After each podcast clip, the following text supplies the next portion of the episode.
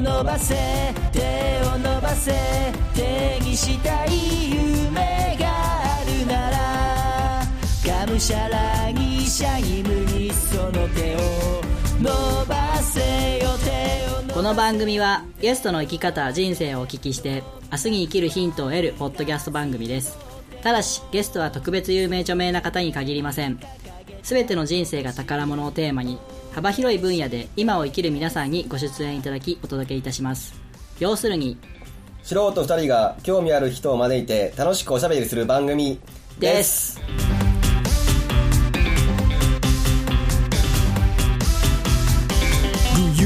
はいどうもワンライフポッドキャストナビゲーターのミッチーです。そうです。こんばんは。こんばんはあのちょっとねくまちゃんには多分理解できないお話をちょっと持ってきたんですけど、うんあの結構前なんですけど「セブンルール」っていう番組ご存知ですか？知らない、セブンルールっていう番組があって、えー女性輝いてる女性を取り上げて、その人のルールをこう紹介していくっていう番組があるんですけども、そちらでですね、えーフードエッセイストの平野咲子さんっていう方が紹介されていて、フードエッセイストをご存知ですか？なんか食レポをするおおまあトークだ。まあ食のさ楽しさを伝えるお仕事ということで、えーブログを書いたり本を出されたりしてるんですけど、その方ね、小学校の頃からグルメのにグルメ日記を毎日書かれてるらしくって、で OL をしながら5本の連載を持ってるんです。って、その雑誌に。はいはいはいはい人気の、あの、まあ、もともとはブログを書いてて、人気になって、で、連載されるようになった方で、人気のフードエッセイストさんなんですけど、なんかね、まあ、よく外食をしてお店を巡るんですよ。で、その先のお箸袋とか、ショップカードとかは必ず持ち帰るでうん。で、びっくりしたのが、その、なんか、こう、なんていうんですか、あんまんとか入ってたら袋にこう包まれてるじゃないですか。そういう袋も全部持って帰る。で、すごいのが、骨付き肉とかだったら、その骨まで持って帰る。徹底したなんかこだわりを持ってるんですよ食に関しては。で、この人が言って、で、こう名言だなって感じたことがあって、これをくまちゃんにちょっとおお伝えしたい。これはですね、まずいっていう味も味なんだうーんと。で美味しくなくてもその味を楽しむっていうのが、その人の心情らしい。あれ？理解しちゃってる？いや全然理解できないいや僕はまずいと思ったら残しちゃうんでまずい味を楽しむそう。まずいも味は味だはいはいと。はい名言じゃないこれ。まあ名言だけどこれマッチいと思いながら食べ続けるの？違う違う、これまずいな、美味しいじゃないの。え？ー、マジ？でじゃないの。わかんないけど。でもその人まずいも味も楽しむってことはさ、その人のエッセイあのまずいもんが載ってないってこと？いや、まずいって書いてあるじゃないだから。ああなるほどねあでもそれは助かるうん。で、その人はなんかこう、お店の雰囲気とか、店主さんとスタッフさんとのこう、関係とかもうん全部こう大切にしてて、うーんもうご飯は一人で絶対行くんだって。ああなるほど邪魔されないために。はいはいはいでこの方の本がこう生まれた時からアルデンテっていう本が出て出てるんで、くまちゃんこれぜひ読んでね、グルメの参考にしてもらいたいなと思いました。はい。じゃあ、あの、まあ、職人さんつながりということで、今日ゲストを紹介したいなと思うんですけども、えー今日のゲストはですね、えー宮大工をされております、石井雄一さんです。よろしくお願いします。よろしくお願いします。それと、えー、と、番組準レギュラー、岡田秀夫さんです。よろしくお願いします。お願いします。どうですか、平野咲子さんのお話。いや、面白いですね。あの、まずいという味を楽しむ。ですよね。これ僕ね、聞いてて、あのーこれちょっといい話をしますけど、人生ってそうじゃないですか。うん。辛いこととか、なんか大変なことっていうのを含めて、なんかその、うん。味になっていくというか、その人の持ち味になっていく。うん。なんかそれが、すごい、こう食に関してそこまで突き切るとそういうもんになってくるんだなっていうのを感じたうん。セリフでしたでもじゃあ宮大工さんたくそなやつ作ってもこれはこれで味だよそれは、それは多分ね、その仕事を続けてたら、そういう大工さんになる。ああー下手くそ自分がそう思うってことは、まだまだ、まあ、成長できると思ってやらないと、はい。うまくはならないと思うけど、へったくそだなーって思いつつも、こう、なんだろう、諦めちゃうとかはいすると、そこでそういう大工さんになるんじゃないかな。おおそれはそれで、それはそれで。でも僕、残すのはできないですからね。まずいと思っても全部食べるんです基本的に。耐えつつなんか残すのができない。ああ性格的なものですか。でもそれはわかるかもしれない。いや結構簡単ですよ残すの？歌詞置けばもちさまって言えくまちゃんはグルメを気取っちゃダメだよ。ばなんで？基本的に全部食べるよ僕も。うん。まずいも全部食べるお腹いっぱいだったら食べれないけどね。まあそんな感はい。じいや僕まずいってかあんま感じないんで。ああ神の舌を持ってるから、うん。まずい僕になったらまずいものなんかない。なるほどなるほどはいありがとうございます えっと、今日は未来編ということで、石井さんの未来についていろいろお伺いしていきたいと思いますんで、えー、この後、ゲストコーナーでよろしくお願いします。はい。はい、えー、それでは本日も参りましょう。4月8日配信第140回、ワンライフポッドキャスト。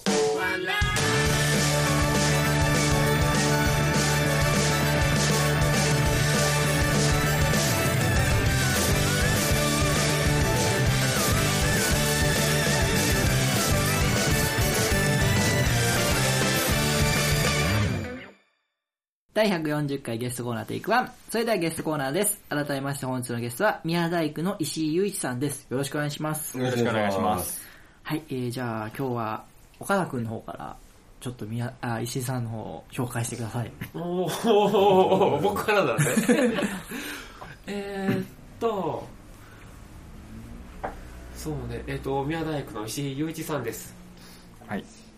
えー、今何歳かな？33です。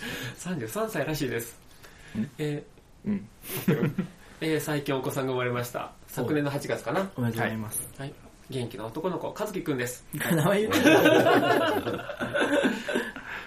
で、えっ、と今やってるのは宮大工で、あと平日は、いやいや、平日は宮大工平日宮大工。休日は家で過ごすか、外にちょっと出て行ったりとか、えー、ともちゃんと一緒にどっか行ったりとか、お子さんとどっか行ったりとか、奥さんとそう一緒の人だね。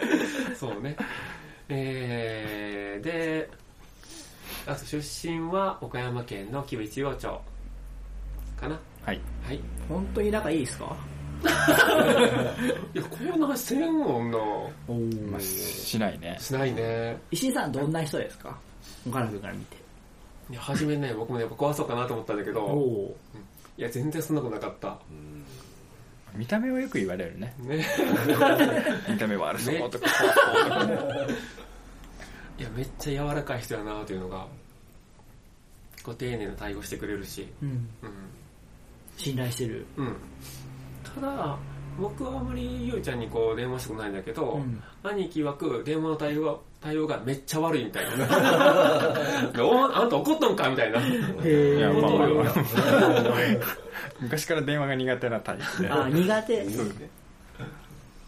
だからなんか、そう普通に喋ってるつもりでも怒ってるように聞こえるっていう。はいはいはい。そういうのをよく言われる。じゃあ石井さんのいいとこ3つ。いいとこ3つ。えー、物腰が、物腰がすごく優しい。で、こう見えて仲間をすんごく大事にしてる。おおえー、あと一つ。その家族のこともめっちゃ大事にしてる。はい。はい。じゃ3つあ嫌いなとこ3つ。はいどうぞはいどうぞあったっけ嫌いなところ言われてないけどなまあ、それぐらいみんなから慕われてる人なんですよね。だから主催ができるんですよね。うん。それがなかなかね、主催って難しいよね。うんうん。人をこう、なんていうか、使うというか、さあ確かね、やっていかないといけないからね。その辺はどうなんですか？仲間に対してのそのリーダーシップの取り方とか。基本的には自分でやっちゃうタイプ。ああまり振るのが得意じゃなかったからやっちゃうかな。じゃあもう結構じゃあ抱えちゃう感じですか？そうですね。でももう無理だと思ったら任せるわって言って。でもまあそれに対して何も言わない、うん。そこでは絶対決めてるし、うん。なるほど。うん。はい、ありがとうございます。タコ紹介ありがとうございます。えー今日は未来編なんですけども、石井さんなんかこう、未来に対して夢や目標などがあったら教えていただきたいんですけど。はいとまずは宮大工もはいっと腕をどんどんどんどん磨いて、あの宮大工なんですけど一番やりたいのがすき家っていう分野好きや。すき家よくあの茶室とかあの庭園に合う茶室とかなんかちょっとこう昔の人がちょっと気取って作ったようなやつ。ん。建物とかなんかそういうすき家をあの任せられるようにやりたいなっていう。へでそれ以外としてはあのやっぱりあの和とか日本の歴史とかそういうことが大好きなので、はい。そういうことでなんかあの教育のようなことをちょっとやりたいなっていうのは考えてるな、うん。教育、教育。寺子屋みたいな感じ。そう。そうそうそうそういうイメージで言えば。へー。どういったことを？例えばその、昔のいい本いい本っていうか、例えば分かりやすいのが論語とかうん。ああいう内容って本当にいいこと書いててそれをできるだけ分かりやすく伝えて例えば対象としてはやっぱり子供。あのーまあ今の政治家がどうだとかそんな言い出したらきりがないんですけどやっぱりそこにちゃんと志を持って例えば政治家になったとしたら絶対世の中のために動いてくれるんじゃないかなとかうん。だからそういう人材を作りたいなっていう夢があります。消化村塾ですね。ですね。なるほど。はい。それが夢。はい。あのー、宮大工のはい。夢の方で、はい。すき家っていうのは、はい。それは難しいことなんですか？キアは本当にもうきっちりいろんなことをできないとうーん。できないと思うしでやっぱりセンスがちょっといるかなあセンス。うん技術よりもセンスって感技術は絶対。じ。うんうんうん。でセンスがいるっていう、うん。すき家作りのすき家ですよね。そうですね。うん分かるえ？なんか習わんかった？すき家作りって。分からん。全然分からん。難しい字書くんですよね。ね。か数にあのなんていうかね。あちょっと夜。そうそう数奇物とかいう。そうそうそうそう。ああそその今。うーんと家に欲しいな作ってもらえばいいじいやでもすっげえ高そう。だってそんなね技術は絶対いるしセンスもいる。ゃん。うん。絶対高えじうん。ええやん。ゃんいやいやいやでもあれでしょ？あの茶室って6畳とかのまあ部屋、ちっちゃいのもあるし、本当に最近茶室作る人はやっぱりその、だろう奥の間とかそういう畳敷いてる部屋を、はいはいはいあのお茶席にもできるように改造したりする人もいます、そうかふまちゃんち豪邸なんやけんええやん。豪邸？うちが？いやいやいやいやいやいやいやちょっともうお仕事頑張って頑張ります僕もえー、いや前えー、ごめんなさいあの宮大工さんってなんかはい将来あれなんですか、その自立するんですか、そうそう、それ。うん自立する人もいますあ全員が全員するわけ全員じゃない。が全員じゃないですね。やっぱり今はその会社という組織に一応所属、うん。所なんだろうちょっと言えないんですけど所所属してるので。えまあその会社員の、まあ、職人で終わる人もいるし、うん。本当に独立してなんか自分の工務店みたいな立ち上げる人もいますね。え石井さんの目指されてるのは独立目指されてるそういうわけで僕は独立目指してるわけではないですね。ああそうなんですね。へえなるほどですね。その会社自体ははい。こうなちゃんとした会社というか どれくらいの規模感で？そうですね。職人としては14人。あじゃあ結構大きい感じですね。工務店とか大工というかそういう建築関係の会社としては多分大きいかなと思いますね。でまあ工場があってそこに木材の保管とかまでしてて自然乾燥にこだわって。へえでまあ大きいその一つの文化財やるってなると、まあ、結構な金額になるんでそういうところに、まあ、職人が多いといろんな現場ができるし、うんうんうんまあ、同時に3箇所4箇所やったりとか、ほうん。う一箇所に45人で当たるイメージなんですか？大きいとこはもっといっぱい。そうですね。できるところはもう大体2人あ1組で動いたりもするし。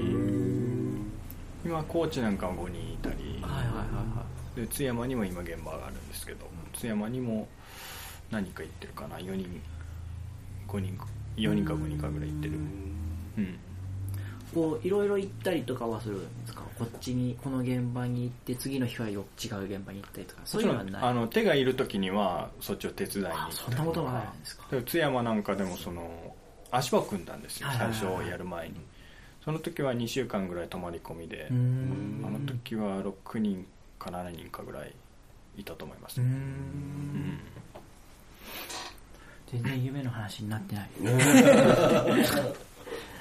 あのもう一つの方のえっと寺子屋。寺子屋。松下村塾小学校塾はどういうイメージでやっていこうかなっていう。イメージとしてはやっぱりその歴史に関わることを一つ軸として使いたいなと。うーん。例えばあの日本の昔の神話である「古事記」とか、中国から渡ってきた、まあ、さっき言った論語とかそういう経典を使って本当に自分の中に志を持てるようなそういう、まあ、座学あそうか。うん座学がメインになるのかまだそこはイメージがまだできてないんですけど、もちろん今の時代に合ったようなやり方にはしたいと思うし、今その兄貴塾とかを、えー受けられていて、はい、こうイメージが湧いてくる感じですか？そうですね。あこれ使えるなとかそういうのも、んあじゃあちゃんとこう未来に向けてのステップをはい、踏んでるんですね、歴史か。でも歴史は大事ですからうん、きちんとした歴史認識をしていただきたいですね。難しいこと言いやいいますやいやいや特にお隣の国にはね。ああは語る？いやいいです。やめときます岡田さんから何かありますか？こう歴史ってやっぱはい古事記から始まる、僕はそうだな。でも好きな歴史が日本だけじゃないんですよ正直。おあの三国志読んでたっていうのもあるしうん中国も好きだし単純にいろんな文献読んだりするのはエジプトも面白いし、なんかあちこちなんで別に「古事記」から始まるっていうよりは「古事記」になんかこう固執してやることもないし、うんうんうん。いいところはいろんなとこから持ってくればいいと思ってる、うん。うんえじゃあゆうちゃんの中で日本人としての誇りとかそういったものにつながるかなと、まあ、聞けようと思ったんだけど、うん。そそれはもちん、ろん大事だと思う、うんうんそういう点も大事にしながらかといって世界中で学ばれたいろんなことがうん悪いわけではなうんいし、もちろんそれが日本に合うようにアレンジできたらそれはそれでいいし、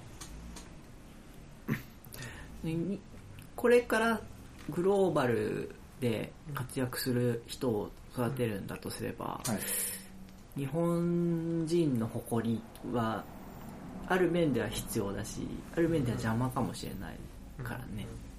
でも僕は絶対に必要だと思ううんんです、うんというのがグローバルグローバルって言う前にまず自分の国を知った方がいいとは思うんです、ただ海外の人って絶対自分の国はしっかり知ってると思うんですよ、どういう経緯で生まれてとか。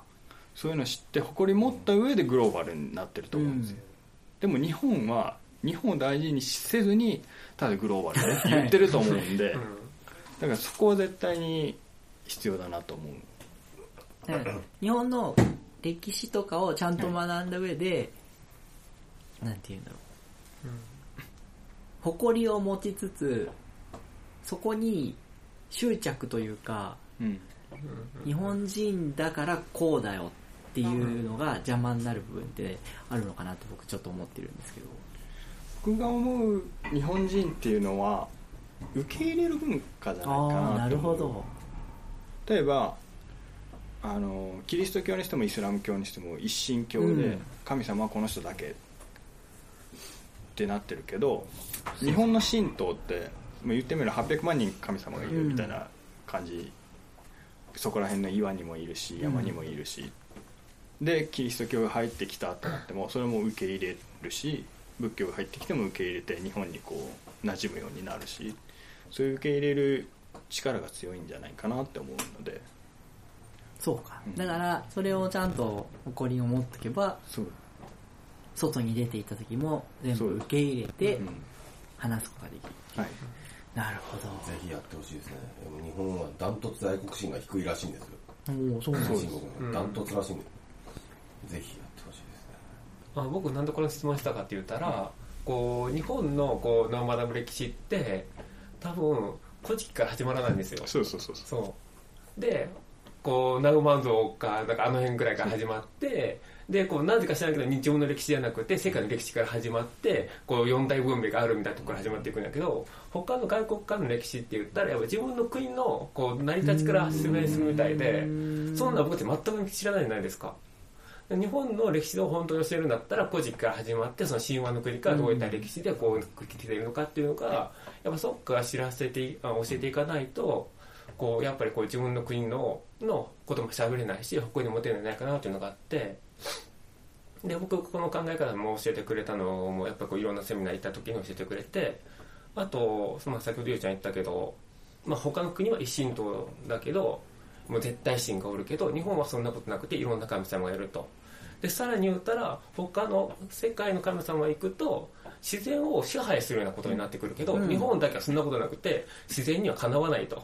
いくら神様であっても自然を支配することができないからこそ受け入れる文化なんだよっていうふうにおっしゃってたから、やっぱりそういった文化がやっぱり今後のやっぱり世界というか、まあ、グローバルなこととかも全部必要になってくるんじゃないかなって思ってちょっと聞かせてもらいました。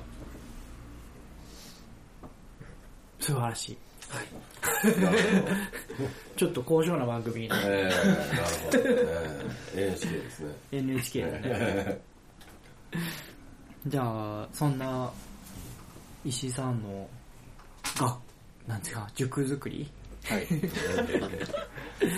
でも今後結構大変というか時間がかかりそうな感じはしますよね。子供たちに教えるとなるもちろんそうですねでやっぱり一番勉強しなきゃいけないのが自分だなと思とってうん。子供に伝えるっていうことは子供と接するっていう、まあ、今子供が生まれたばかりだけど彼がどのように大人になっていくかっていうのうもん。一つ勉強だと思うしもちろんこう知識入れるだけじゃなくて発信もしていかないといけないなっていうのは思ってるしもちろんこうねやることいっぱいあるし。でもまあ好きじゃなかったら続かないから。あー。まあ、そこは全然、好きなんですね。うん、好きですね。ありがとうございます、じゃあすいません。そろそろ、えー、この番組最後の質問に移らせていただきたいと思います。はい。えーこのさ番組最後の質問は、私のワンライフっていうのがあるんですけども、石井さんの人生を一言で表すワンワード、えー私のワンライフを教えてください。和わ、わ。あのー日本の心のようはい。な和です、和がもうずっとテーマです。おー、和がずっとテーマ。まあ宮大工っていう道もそうだし、これからやりたいこともそうだし。で和ってそれだけじゃないと思ってて、うん。人と人とをつなぐ和とかあの調和とかそういう意味合いもあると思うんでそういうのを大事にしていきたいなっていう。おーなるほど。だ。から和です一言ですね、本当の。わ一文字。初めてのパターン。パターンはい、ありがとうございます。じゃあこれからも、えーぜひその和を大事にしながら、えー素敵なね、人生を送っていっていただいただきたいなと思いますんで、えーまたあの、何かありましたら、この番組に来ていただいてですね、はいえーその後の状況など教えていただけたらと思います。はいはい、えー、では今日はこの辺で終わりにしたいと思います。ありがとうございました。ありがとうございましたありがとうございました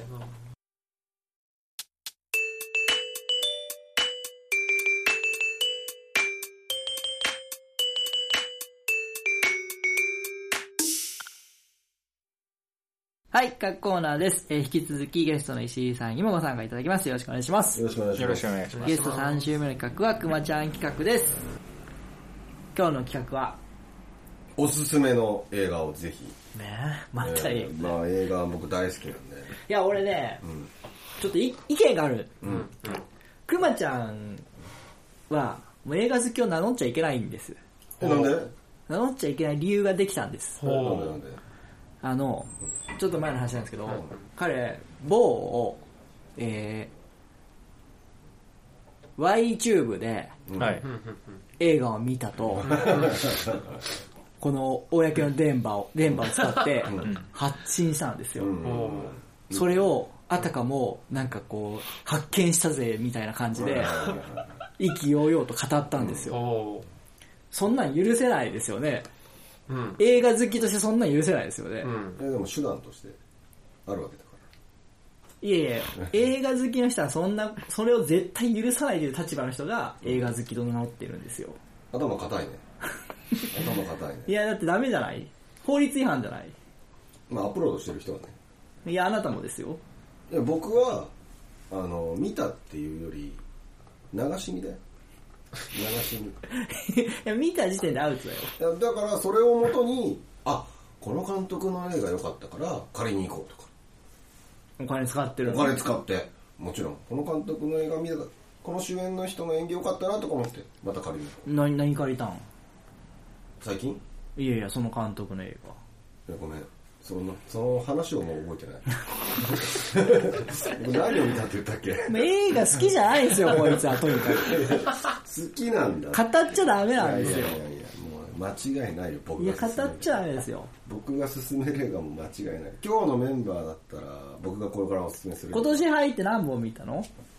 映画館で。映画館で、うん。ゼロだよ映画好きじゃないんですよ、いや好。きなんだよ好きなんだよ映画にお金を落とそうという気が一切ないんですよ。いやいやいやいや伝えに落としてるスタイルに落としても入んないから。ビビたるものしか。まあそこは経済的な問題あるからいえ、関係ないって。時間もないし関係ないってそう。なのまあでもいいじゃんじゃあ映画映画好きを名乗るのちょっとやじゃあめよう。何好きって言えばいいのビデオ好きって言えばいいの？DVD 好き DVD 好きなら、DVD 好き。100歩譲って許そう。DVD 好き。僕 DVD 好きなんだよ妥協した。DVD 好き。もう結構 DVD 映画の DVD を見てるうん、おう。おそれセーフ。それセーフ。映画の DVD うん、それセーフ。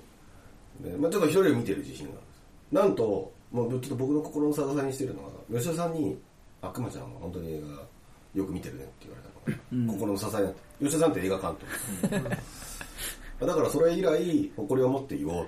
いや、俺、吉田さんにじゃあこのことを言おう。くまちゃんが YTube で映画を見て語ってたっていうのを言おう。全然いい。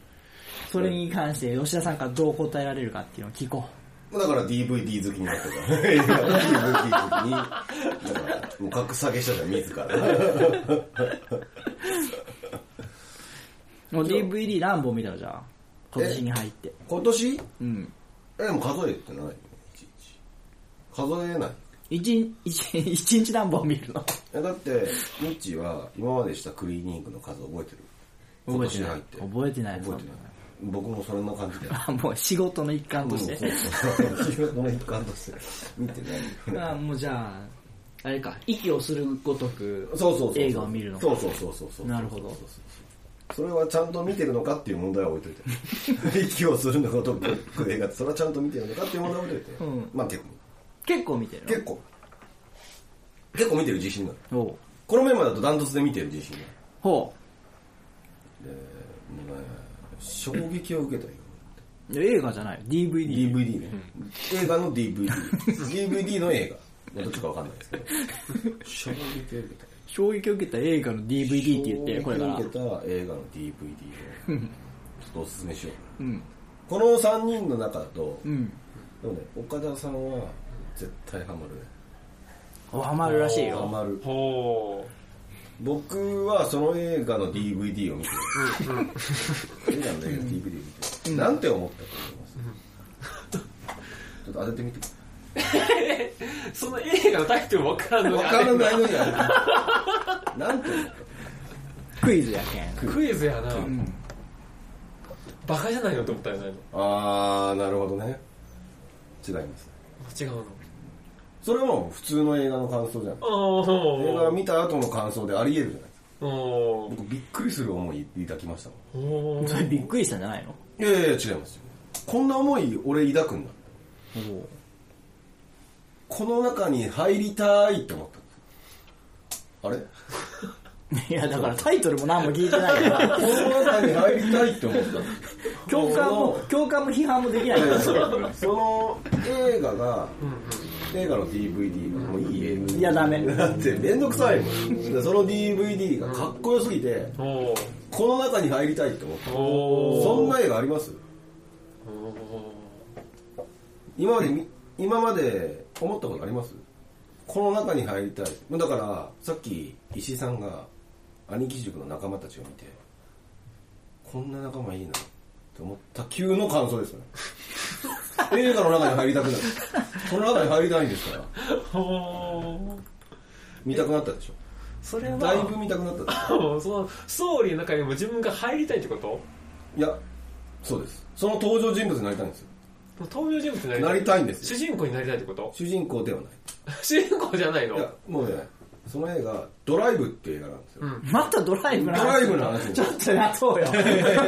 ドライブの話はもう散々してたかいやいやいら、や、したりない、しこのたりない。番組でもう散々してたから、したりないから。ダメだってダメそれはダメ、ちょっと待って。いやいやいやいやいや、ちょっと、あと4分させて。ドライブはもう無理だって。あと3分させて。違う話にしようよ。え、ドライブだね。違う映画の話。映画の、違う映画の DVD の話しようよ。わかりました。じゃあ、今までの話は忘れてください。結構時間使っちゃったけど忘れて。とりあえずドライブはうん映画の中に入りたくなるぐらい。映画じゃない、映画の映画の DVD。DVD の中に入りたいくなるぐらいかっこいい映画うん。うんうんぜひ見てください。うんうん次はね、あの、テッドっていう映画。うんうんテッド見た？見てない。テッド見ました？ちょっと見てないです見てないぜひ見た方がいいですよ。へあのね、あ、こういうことになるんだっていうのを思って、思ったんですけど、まあ、ストーリーは、まあ、子供がいてちっちゃい子供がいて、その子がいじめられっ子なんですよ。いじめられっ子で孤独なんですよね。で、ママがその子供にテディベアをプレゼントしたんです。で、テディベアとその子供はすごい友達になって、その子供はテディベアに魂が宿って、本当の友達になってくれればいいのにって思ったら、まあ実際なったんですよ。ただこのテディベアがね、あのーいい友達とは言い難い友達になっちゃったんです。悪友になっちゃったんですよね、要は。あのー要は、やんちゃなお、やんちゃなおっさんキャラやな。あ、知ってんじゃん。そうそうそう、やんちゃなおっさんキャラ。まあ、とりあえず下水んですよ、こいつが。あの、その子供に、と一緒に、くまちゃんテッドやん。そう。僕ね、テッド目指してるのかなって思う。あの、もう入っとるやん、映画の中に。入ってる？テテッドはでももっと悪いことしてるよ。テッドは、映画の中に入っとるやん、くまちゃん。一緒のゲスいことを一緒にするんですけど、それはね、結構20年とか、大人になっても続くんですよ、その関係が。普通ね。つそう。で、テッド、まあ、マリファナ一緒に吸ったり、女の子呼んで、ゲスいことまあやるんですよね。で、この映画で僕勉強したのが、お母さんって多分そんなつもりで、テディベアプレゼントしたわけじゃないと思うんですよ。映画の DVD ね。映画の DVD でね。君こだわるね、ただね、僕、初めて見たとき、あ、ハートフルストーリーなのかなと思ったら、すっごい下水映画で、それ、あの、かちょっと彼女と見てたんですけど、ちょっと気まずくなっちゃって、っていう映画なん映画の DVD なんですよ。だから、岡田さんぜひ、あの、奥さんと見ていただいて、気まずい思いをしてもらえたらなってくまちゃん、その、テッドは何で見たん？勘弁してよ。映画好きだよ。うん。DVD で見たよ。今のはさ、YouTube でストーンと落ちるとこじゃない？YouTube なかったんだよね。あ、なかった。一応探したよ。一応探したんだけどなかった。ありがとうございますはい。もう以上でいいですか？時間が来たんで。でもこれからドライブの話を。じゃあ、あの、切ってからやってください。切ってから。はい、すいません。じゃあ、ありがとうございます。ぜひ、あ、違う。お時間取れましたので、この辺で終わりにしたいと思います。ワンライフポッドキャストでは、皆様からのメッセージを募集しております。ブログ、Facebook、Twitter のメッセージ機能、もしくは Gmail にてお送りください。Gmail の宛先は、onelifepodcast アットマーク gmail.com onelifepodcast アットマーク gmail.com ワンライフポッドキャストアットマーク gmail.com まで現在募集中のコーナーはブログ、Facebook をご覧ください。皆様からの愛のあるお便りをお待ちしております。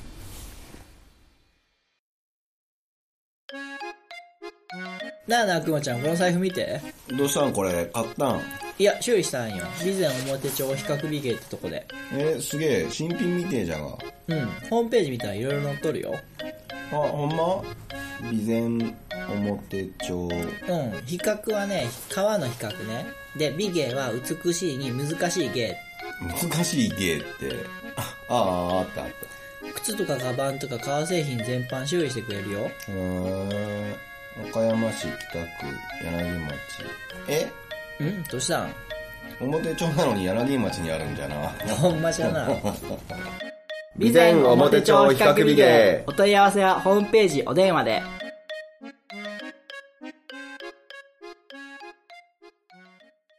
はい、エンディングです。お疲れ様です。お疲れ様ですお疲れ様ですさあ、ひいさん3週にわたりありがとうございました。ありがとうございましたありがとうございましたちょっとゲストのご感想など一言いただければと思うんですけど。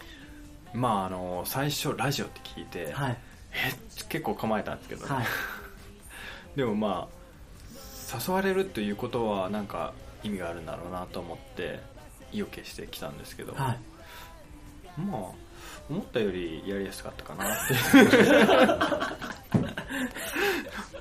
て 意を決した意を返してください。もうこんなゆるい番組ですいません。はいいえいえくまちゃん、石井さん、3週半過ぎついてどうでしたか？なんか宮大工さん、まあまあ SS レアだなうん、SSR で SSR、SSR のことで、キラキラカードや。キラキラカード。なんかお仕事の話もっと聞きたいな。うん。どう現場のあこととか。うん。だなと思ってもうより興味が湧きましたまたじゃあ、また来ていただかんとぜひですね。今度ははいこんなの作ったっていう話とおー、重要文化財、そうですね。うなんか、代表作みたいなのん、が。ああですね。かっこいいですね。はい。岡田さん今日ゲスト来ていただいや、えっ、と、なんて言うんだろう。準レギュラーで。来ていただきまして、どうでしたか？いや誘ってよかったなというのと、うん。あと、まあ、将来こうそんな塾やとか、まあ、そんなやりたいっていうのが知らなくてうわすげえなと思って。であと、まあ、自分のことなんですけど今ちょっとお茶やってるのでもうぜひうちでお茶やるときはこうゆうちゃんにそう作ってもらいたいなというのが。おえ、お茶もしてんの？うん。へお煎茶の方をちょっとえ。へえ。でちょっと学んでいる途中です。もうじゃあやっぱ好きや作らんとき。ねえ。いやちょっとちょっといやゆうちゃんの腕も上げてもらってのちょっとねうん、百万。いいですね、でも。ねコラボレーションで。ぜひじゃあ、素敵な未来を、迎えていってください。はいはい。じゃあ、えー、ゲストの方のイベント告知宣伝など最後お願いします。えー3週にわたってなんですけど、あの兄貴塾、岡山兄貴塾、えー第4期、はい。えー4月の25日が初回ですけど、半年にわたって兄貴のもとで同じ、えー学びをして、最後には家族のような仲間になる、家族のような仲間本当に濃い内容が詰まった塾です。えー申し込みの期限は4月の18日。で、申し込み先は、えーメールアドレスなんですけど、きびの国人 .yuu、えっ、と、KIBI NO くえ？KU ですね KUNIBITO.yuu at gmail ですはい。じゃあ、そちらのメールの方に、えー、申し込みたいという方は、はい連絡をすれば、EC サインにつながるんですかね。そうですねはい。まあ、あのーホームページとかもあはいるんですよね。はいでそちらで見ていただければいろいろわかるんじゃないかなと思います。はい。えー僕からの告知なんですけども、えー日曜日お昼の1時半から、えーはっちゃん夢の歌いねラジオというインターネットラジオで、えー、でーれーぼっけぇ自由なラジオという番組がありまして、えーそちらの方で、えー僕がゲストで出ていますんで、えー4月の日曜日は、えー毎週同じ放送が聞けると思うんで、えーポッドキャストと違って、オン、オンライン、オンタイム？オンタイム？オンタイムでの配信になりますので、ぜひ聞いてください。